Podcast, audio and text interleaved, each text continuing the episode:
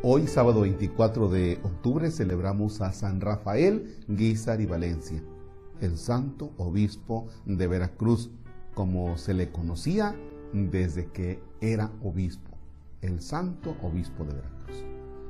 En el nombre del Padre y del Hijo y del Espíritu Santo, nos ubicamos en el Evangelio de San Juan, es el capítulo 10, versículos del 11 al 16.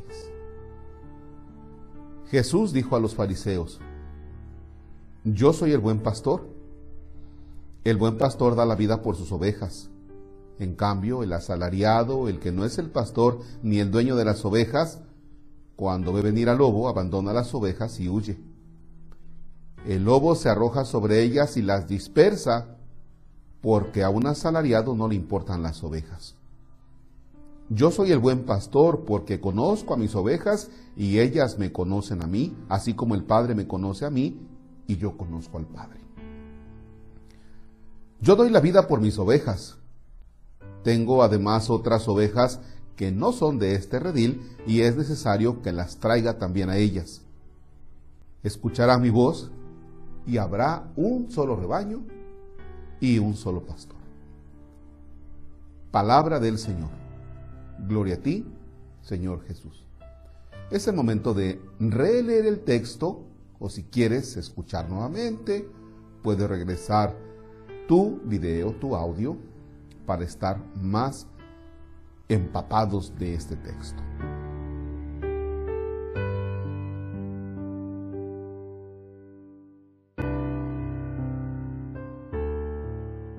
Bien, sin duda alguna, que nos queda más que claro que el verdadero pastor es Jesús. Más que claro, porque lo he dicho en esta y en otras ocasiones.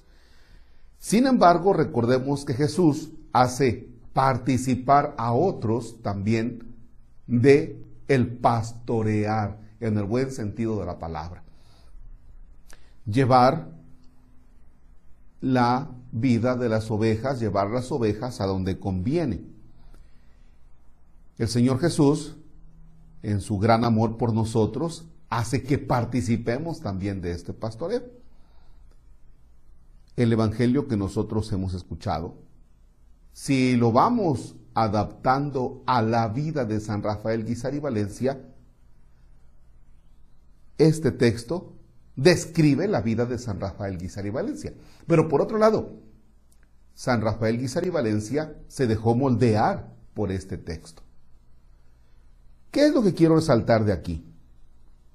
Que San Rafael Guizar y Valencia supo responder a las necesidades de su tiempo, supo responder en el anuncio del Evangelio y queda más que claro que fue un pastor creativo, creatividad pastoral en un momento difícil de San Rafael Guizar y Valencia. A veces decimos, es que estos tiempos son tiempos difíciles. No, desde los apóstoles ya eran tiempos difíciles. Desde San Rafael Guizar y Valencia eran tiempos difíciles. Pero una característica fundamental de San Rafael es cómo responder con su vida, con su servicio, con su ministerio a ese momento de dificultad.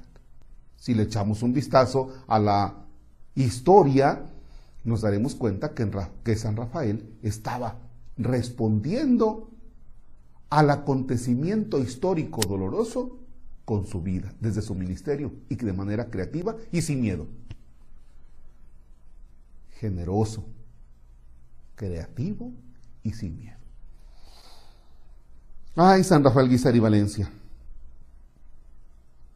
En el texto de hoy, yo me quiero encomendar a su oración. ¿Por qué?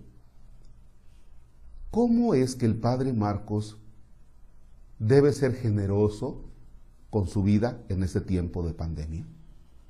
¿Cómo es que el padre Marcos tiene que ser creativo en este tiempo de pandemia para el anuncio del Evangelio? ¿Y cómo es que el padre Marcos, con las debidas precauciones, debe atender sin miedo al enfermo en ese tiempo de pandemia. Ahí se las dejo. Hoy necesito que hagan oración por mis hermanos sacerdotes, por nuestro obispo Eduardo, por un servidor. Pidamos a San Rafael Guizar y Valencia que nuestro obispo, nuestros sacerdotes y un servidor seamos pastores generosos, creativos y sin miedo en este momento de pandemia. Y desde luego, si usted está en otra ciudad, su obispo es otro, pida por su obispo. Padre nuestro que estás en el cielo, santificado sea tu nombre. Venga a nosotros tu reino, hágase tu voluntad en la tierra como en el cielo.